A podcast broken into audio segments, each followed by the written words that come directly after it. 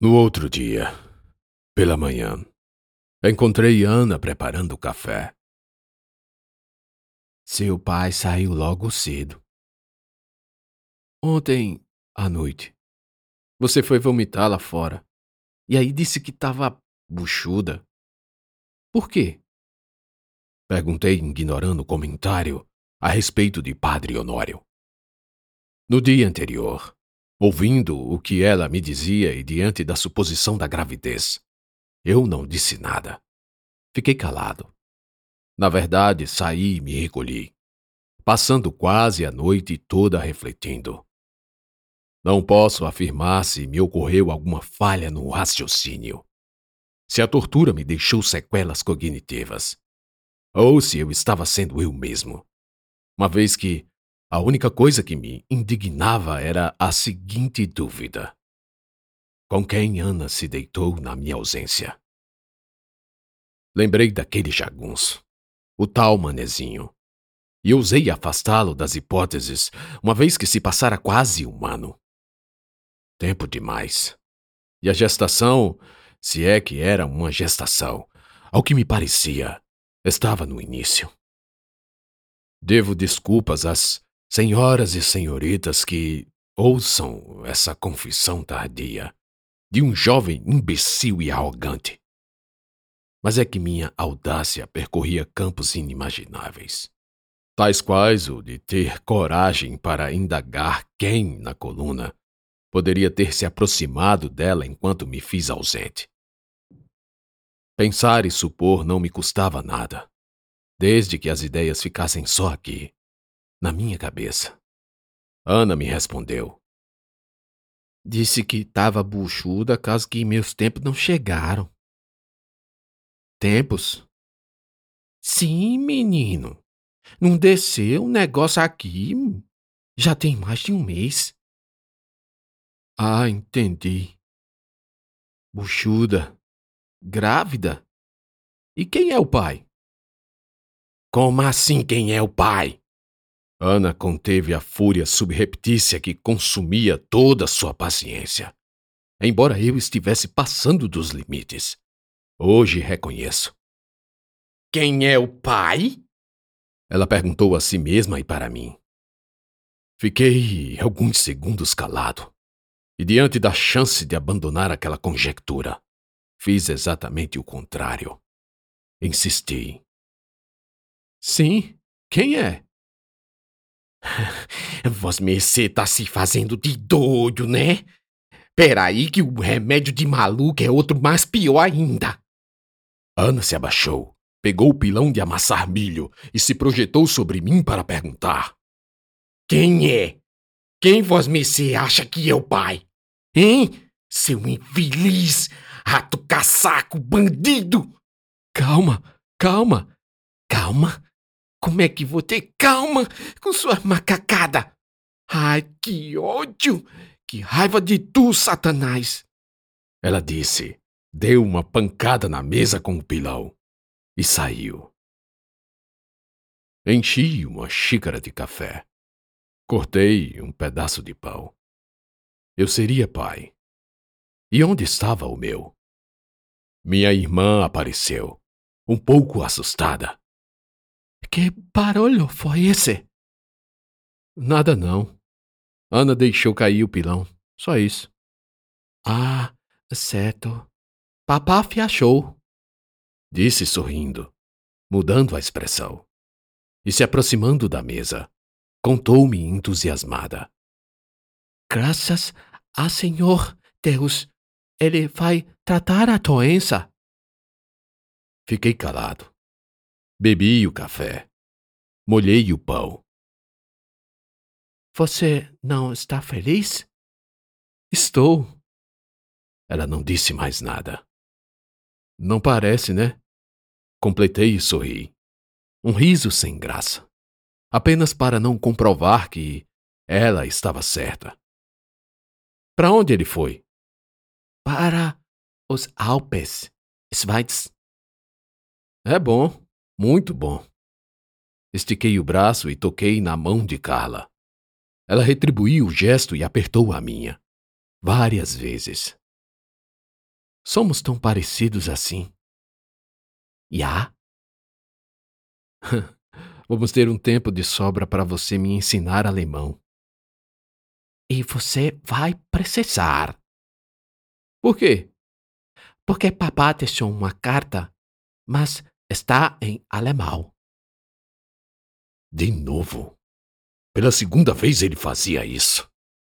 Devo ter deixado transparecer a indignação, pois Carla logo desmanchou o rosto branco e alegre, de quem esperava ser uma ótima professora de alemão para mim. Não fique assim. É que ele sempre faz isso quando vai embora. Quero que leia para mim. Não posso. Por quê? Ele me fez prometer que não iria fazer isso. Mas você aprender rápido. Eu ser boa ensinadora. Concordei e sorrimos juntos. E os dias se passaram. E Ana pouco falava comigo. E eu com ela. Das poucas ocasiões, disse-me tão só que se tivesse as ervas necessárias, tomaria um chá para abortar o feto. Não, falei. Por quê? Hesitei. Porque é meu filho também. Enfim respondi. Tem certeza? Ela perguntou e eu fiquei calado. Mas eu tinha certeza. Mais que absoluta certeza de que seria pai. Se a gestação de Ana chegasse ao cabo de quarenta semanas e a criança nascesse saudável. É seu filho, Paulo. Eu sei. Mas não somos casados. Ela não disse mais nada. Apenas me olhou com reprovação e saiu. Ana me conhecia bem. Talvez mais do que eu mesmo. E os dias se passaram. E Baro continuava a nos ajudar. Certa manhã ele passava pela frente do alpendre, carregando um balde de lavagem para os porcos. Parou, baixou o balde. O cheiro do azedo subiu. Aproveitou para perguntar: Como está? Bem. Baro limpou o suor da testa com o dorso da mão. Então, quer ficar por aqui conosco? Perguntei. Só até você melhorar por completo. Prometi a seu pai que ajudaria sua irmã e Ana. Padre Honório pensar em tudo. É provável que Bara tivesse recebido algo em troca para prestar aquele serviço. Olhei para ele com vontade de perguntar qual a razão de fazer uma promessa como essa.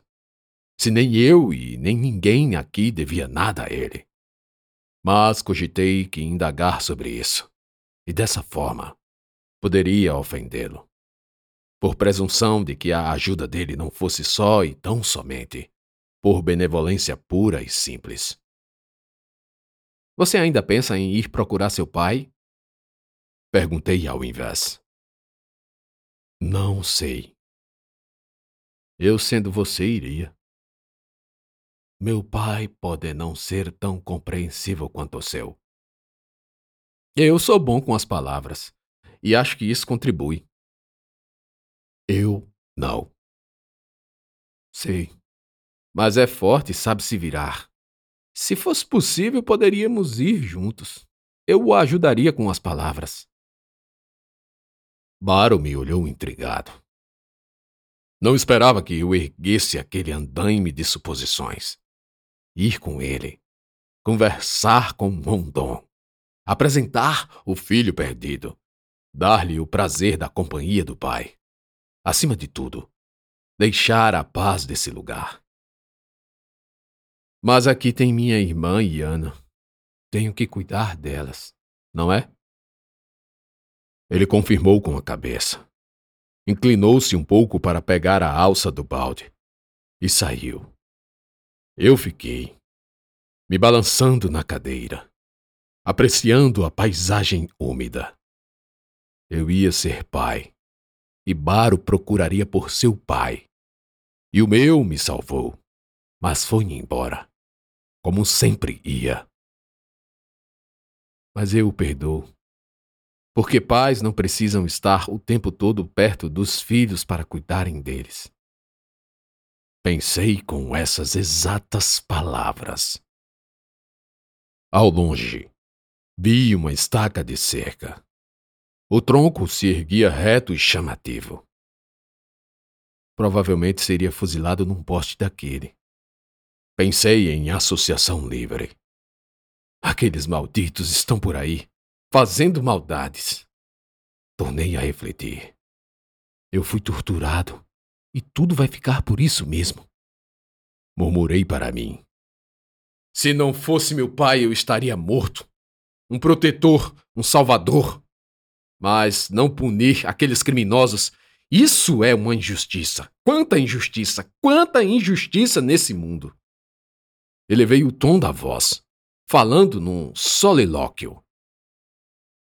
Foi quando, no mormaço da quentura, uma figura trêmula e disforme, uma cópia de uma pintura borrada, ao longe e distante, se formou à minha frente. Elemento estranho, Ponto preto no nada. Alguém que vinha, ou ia, não sabia dizer. A princípio hesitei em ser o bispo, ou mesmo o padre Honório. Mas à medida que a figura ganhava nitidez, apostei na primeira suposição. Fiquei de pé. Não era o bispo. O homem, a coisa, agora visto por inteiro, num caminhar de viandante pela estrada, mostrava apenas a barba debaixo do rosto, tanto pela inclinação para a frente, quanto pela sombra projetada do que havia sobre a cabeça. Um sombreiro de palha com abas enormes, quase até os ombros. Inquieto, pronto para alçar voo, lutando com o vento que, se não fosse a mão do indivíduo, arrancaria o chapéu de uma vez. Um poncho cobria-lhe o torso, e bruxuleou forte quando um redemoinho o engolfou por completo. Ventania que brigava, disputava aquela alma. Ele vinha, o homem na rua, no meio do redemoinho. Quantas vezes o destino nos coloca em encruzilhadas, com demônios em forma de guia, e nós escolhemos, infelizmente, os caminhos errados. Ele atravessou a porteira. Caminhou até próximo do alpendre e ergueu a cabeça. Sorriu e disse: Chefe! Quanto tempo, bah? O poncho repousou sobre os ombros e braços de Barbosa. Eu não sabia o que ele carregava na cintura. Se armas, facas ou revólveres. Estava tudo oculto. Calças bombacha, e botas de couro sujas pela poeira e lama. Um braço surgiu, nascendo do interior do poncho. A mão estava nua e foi ao barbicacho do chapéu. Fogou a corda e arreou o sombreiro para trás. Não tá feliz de me ver, chefe? O que você quer aqui? Bah, só sua trégua que a minha voz mercê já tem. Fiquei calado, num silêncio que concordava com uma barganha. Ele ainda disse: Também, quem sabe, um gole d'água, uma sombra, e se não for demais, um chimarrão? Ele respondeu e sorriu ao final.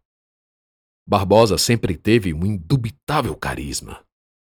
Sem barba era jovem, um moreno de cabelos pretos, escorridos para trás. Um rosto quadrado, com queixo de covinha, embora agora a barba cobrisse tudo.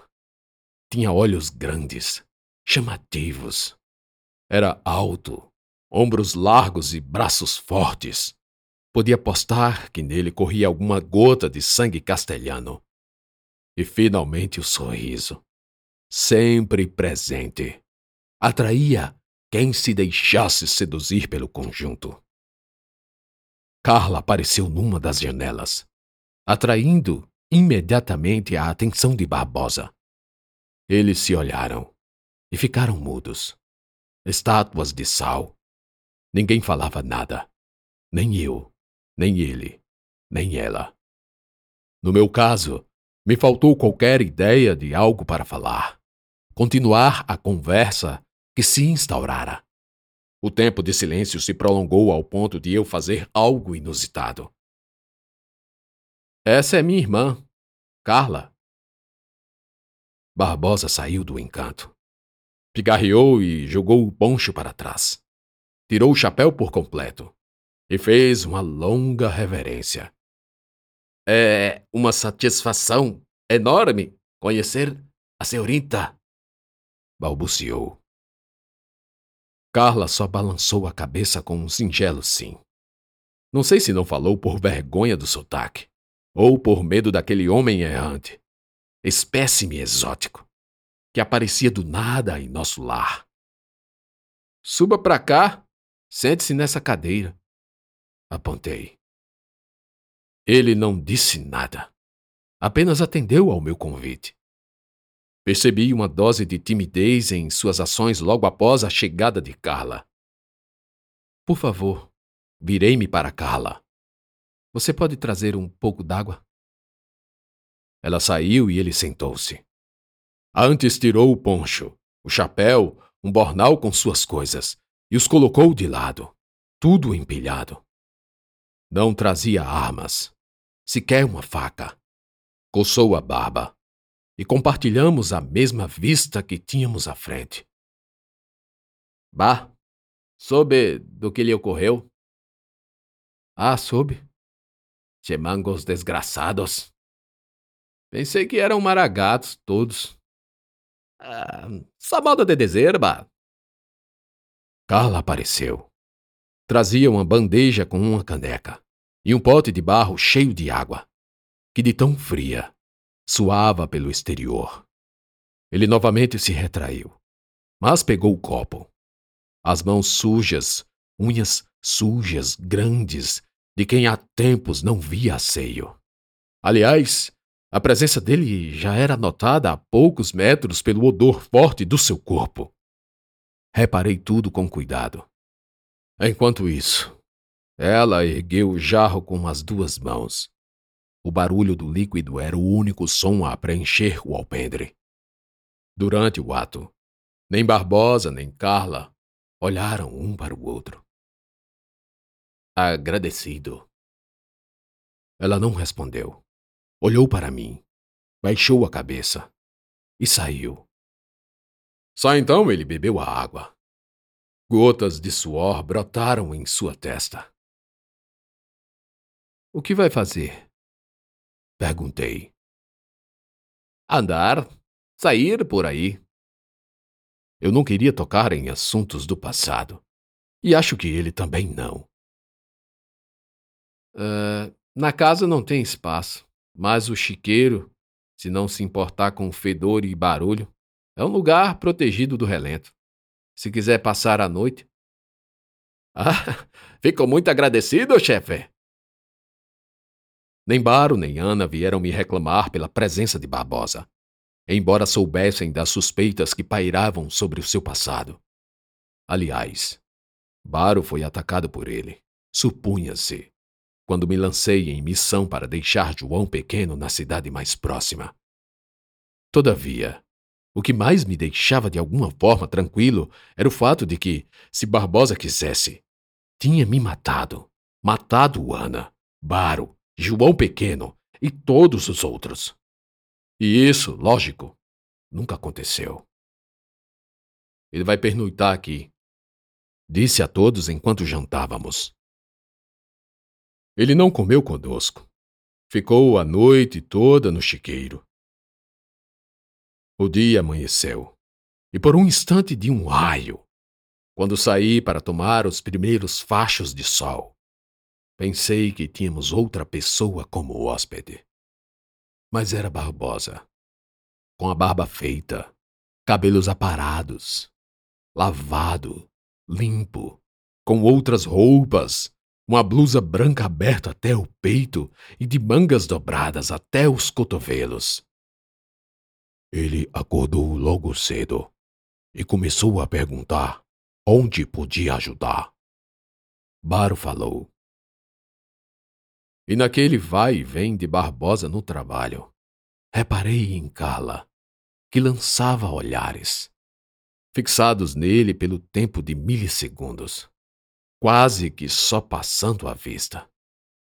A recíproca era mais que verdadeira, embora Barbosa não a constrangesse olhando-a ostensivamente. Ele estava limpando o mato, preparando a terra. Carla, Chamei-a. Ela apareceu, me olhou.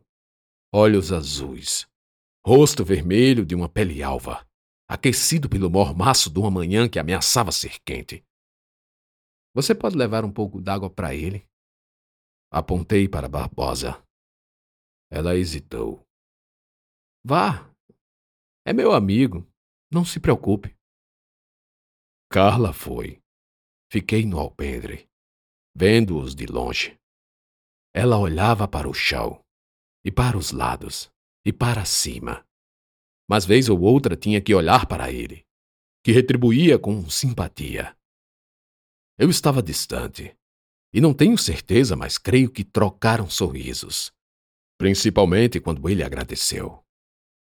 Lembrei de quando Barbosa me chegou naquele dia, à noite, falando da amada Maria das Dores a quem ele fazia referência ininterrupta à virtude, à castidade, à necessidade de uma união abençoada por Deus.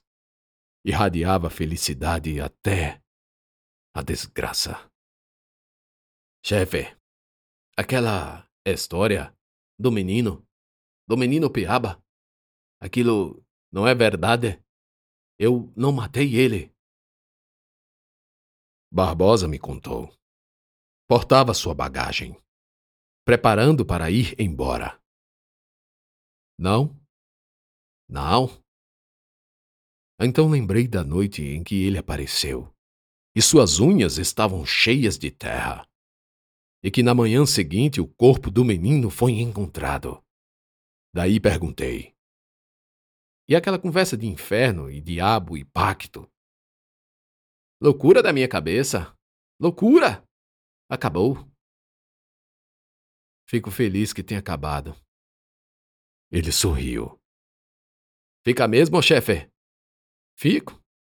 E agora que sei que posso confiar em você, quero lhe pedir um favor. Bah!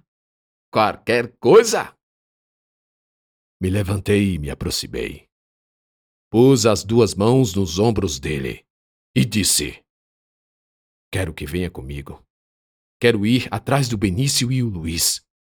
E quero matá-los.